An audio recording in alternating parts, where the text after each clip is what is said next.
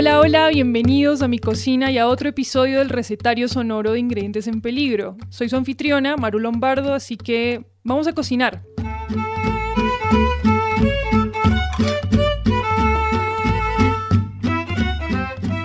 Las papas son uno de los regalos de América a la gastronomía mundial.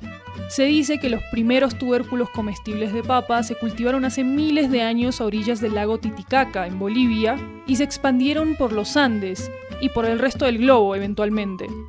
Hoy día tenemos desde las papas a la huancaina provenientes de Perú hasta las papas a la francesa que vienen de Bélgica, si pueden creerlo. ¿Qué? Esta vez vamos a preparar una comida rápida y llena de sabor con este ingrediente, así que preparen sus cuchillos y sus paladares para hacer una putín canadiense. Y aunque suena algo que se vendería en un restaurante de 5 estrellas, en realidad son papas fritas cubiertas por queso y una salsa a base de carne de res. O sea, el equivalente a una salchipapa en Canadá, básicamente. Esta receta es bastante sencilla, por lo que no vamos a necesitar mucho realmente.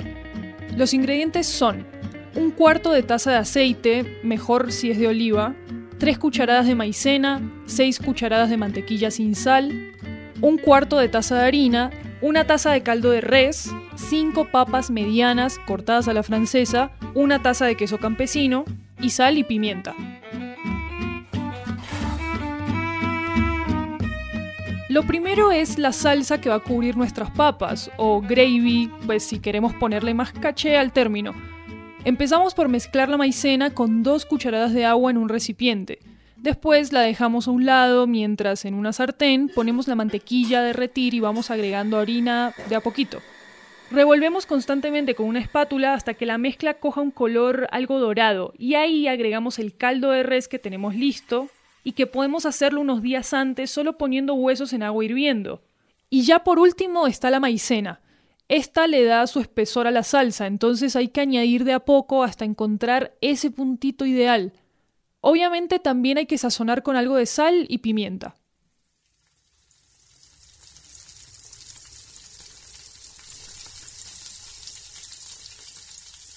Mientras calentamos el aceite en el que vamos a freír las papas, podemos pensar qué tipo de papa queremos freír. En Colombia, la mayoría de personas conocen dos tipos de papas. Están las papas que muchos imaginan cuando piensan en una papa, que son algo marrones y redondas, con un interior medio seco y amarillento. Y están las papas criollas, que son más pequeñitas y son deliciosas cuando se fritan. De estos tipos, la gente consume solo un puñado de variedades, como la pastusa, la amarilla, la R12 que le dicen y quizá la sabanera, no mucho más, la verdad. Y aún así puede que llegue el día en el que van caminando por una plaza de mercado o visitando la tienda de la esquina y ven una papa con un color extraño, con manchas moradas, con una forma como rara. Seguro piensan que está dañada, que está deforme, pero no. Es perfectamente comestible, es hasta coqueta, diría yo. Y como me pasó a mí, esa es su entrada al mundo de las papas nativas. ¿Sabían que hay entre 800 y 900 variedades diferentes de papas solo en Colombia? Y pensar que solo comemos unas cuantas. Para ponerlo en perspectiva, imaginen que estas son las variedades que consumimos usualmente. Y estas son todas las clases de papas que nos estamos perdiendo.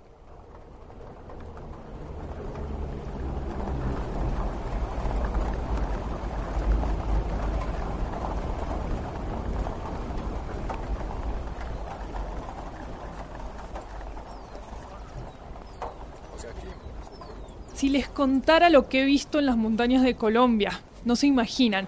En cierta ocasión pude ir a las fincas de Boyacá acompañando a un chef a sacar papas nativas para su restaurante.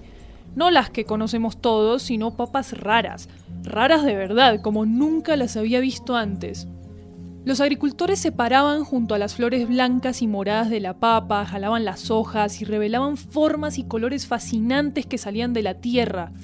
Estaba, por ejemplo, la pacha negra, larga como una zanahoria, con la forma de un rayo oscuro atravesándolas de arriba abajo en su carne.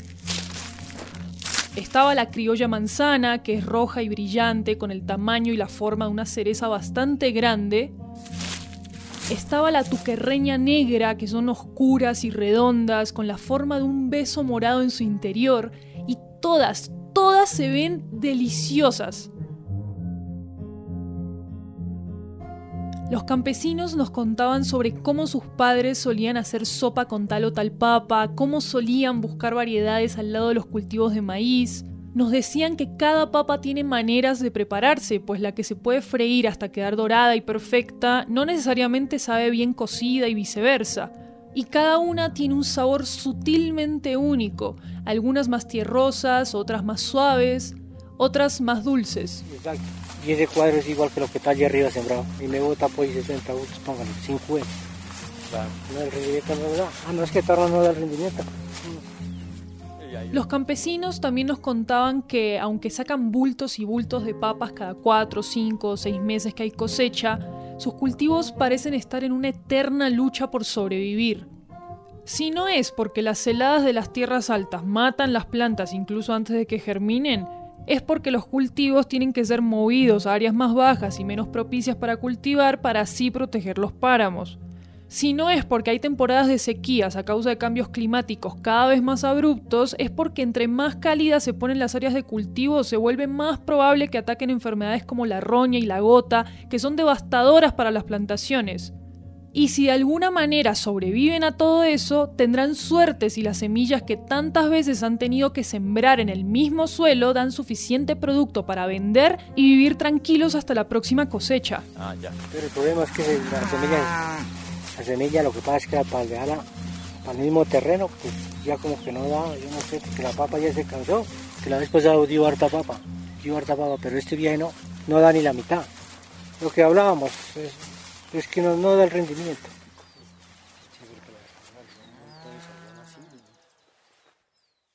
Esas dificultades son la razón por la que, aparte de esas variedades nativas que nos regaló la tierra en Colombia, cada tantos años la ciencia nos regala un puñado más. Por ejemplo, la Corporación Colombiana de Investigación Agropecuaria, también conocida como Agrosavia, desarrolla nuevas clases de papas cada tanto, cruzando variedades hasta conseguir esa que se ajusta a las necesidades de los campesinos. También está Carlos Newstes y su equipo del Grupo de Investigación de Papas de la Universidad Nacional.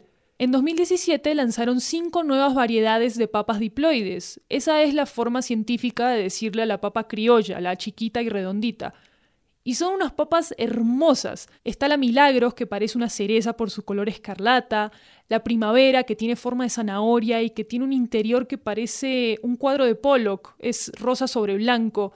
Y está la Paola, que es amarilla y alargadita, y fue llamada así por la esposa de uno de los investigadores. Eso puso a Newstes en una posición medio difícil con, con su mujer. La que, las que no tienen color, que, de, que es amarilla, pero alargada, con carne, carne y piel amarilla, se le dio el nombre de Paola, que él se la dedicó a su esposa, de una. Entonces me habló un problema a mí. claro. Porque el, su primer variedad, y le puso el nombre a la mujer. La hace quedar mal a Me jodió a mí. Entonces, mi excusa fue, no, es que yo no he encontrado la suficientemente hermosa, linda y perfecta para poner tu nombre. Me pensó rápido. Pero me toca. O sea, Obvio, ya, sí, ya ya. sé que en estas últimas. estas tres que en estas vienen, últimas ya que te- se registran. No, yo creo que va a ser una diploide también. Ay, pero ya, ya, hablando en serio, sin presupuesto e impulsados por un amor irracional hacia uno de los sabores más colombianos de la colombianidad, Newstes y su equipo han creado variedades que se adaptan a los problemas del campo, nuevos y viejos. Son plantas que dan mucho más rendimiento que las que siembran normalmente, tienen mayor resistencia a situaciones de estrés hídrico, son más nutritivas y hasta son menos proclives a contraer las enfermedades que traen las olas de calor, que son cada vez más comunes.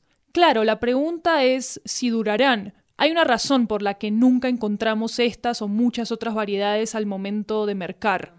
Aquí hay un verdugo del desarrollo tecnológico en papa que se llama comerciantes.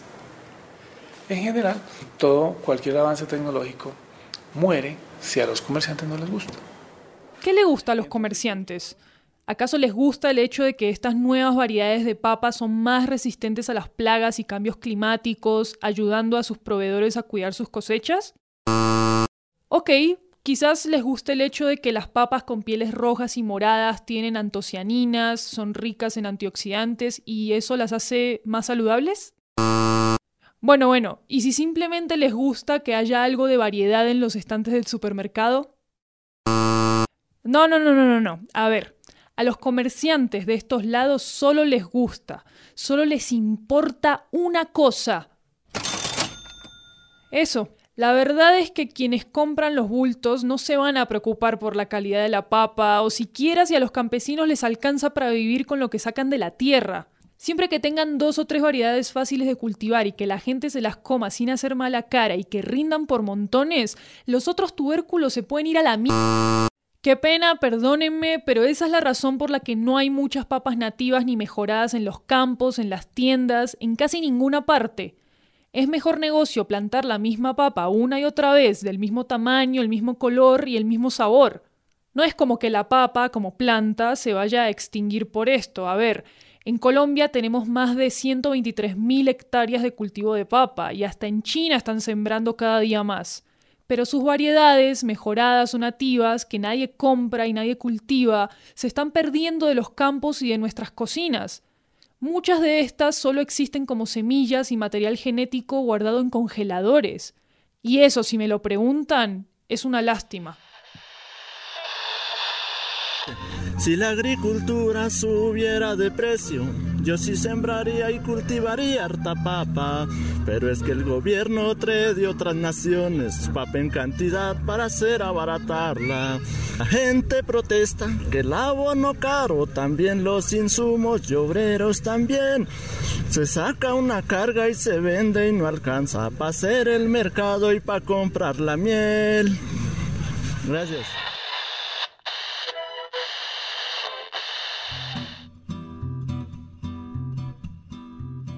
Entonces, si tiene la oportunidad de comprarlas en una pequeña tienda de la esquina o a pequeños agricultores a las afueras de la ciudad, elija algunas papas púrpuras o rosadas, alargadas o monstruosas, las más raras que vea. Hagámonos un favor y pongámosle color a este putín. Cortamos las papas en julianas, las colocamos en el aceite y las freímos por unos 10 minutos hasta que cojan algo de color. Al sacarlas hay que quitarles el exceso de aceite con una toalla de papel y sazonarlas con algo de sal mientras están calientes. Ya solo queda armar la putín y no es nada complicado. Ponemos las papas en un bol, encima ponemos el gravy y encima de eso ponemos todo el queso.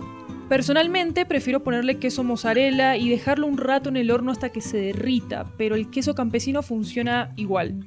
Y sirvámoslo lo más pronto posible para que llegue caliente a la mesa. Y eso es todo. Es un plato realmente fácil de hacer. La única parte difícil es ponerle todo el color que se merece.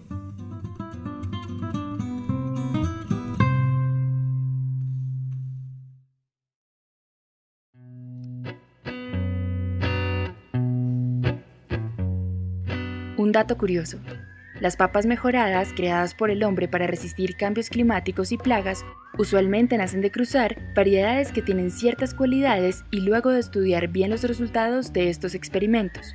Agrosavia hace esto con relativa regularidad y facilidad, ya que es esta organización la que maneja la colección central colombiana de papa, donde se guardan en tubos y congeladores entre 800 y 900 variedades de papa colombianas, tanto tetraploides, conocidas como de año, como diploides, también llamadas criollas. El recetario sonoro de Ingredientes en Peligro es una colaboración entre el Oro Podcast, una iniciativa de producción de podcast de Maru Lombardo y Rodrigo Rodríguez y la HJCK Radio. Si te animas a preparar esta receta, cuéntanos en una nota de voz cómo te fue. Puedes enviarla al Orófono, cuyo número de WhatsApp es más 57 320 326 36 52. Envíanos tus comentarios sobre esta serie, tus sugerencias, tus anécdotas. También puedes escribirnos a las redes sociales de la HJCK Radio y Loro Podcast. Para enterarte más sobre las papas nativas en Colombia, te recomendamos leer el reportaje El Tesoro Escondido de las Papas Colombianas, publicado en la revista Don Juan. El tema original del recetario sonoro, El Distinguido Do, fue compuesto por Alejandro Jaramillo. Las otras canciones que escucharon en este episodio son Minoruit Cricket de Eurian Aurix y Ed Voila de Chris Hogan, todas usadas bajo la licencia Creative Commons. Las grabaciones de este episodio vienen de nuestras propias grabadoras y también de la plataforma Freesound. Este episodio fue escrito y reporteado por Rodrigo Rodríguez. La voz de la cocinera es de Maru Lombardo. El recetario sonoro se graba en el estudio Podcastero, en Bogotá, con la ayuda de Sara Trejos. Nuestro logo fue ilustrado por Sebastián Márquez. Si te gustó este episodio, compártelo con tus amigos y déjanos una reseña en Apple Podcast. Así podremos llegar a más personas. Yo soy María Cuestas, periodista de la HJCK. Gracias por escuchar.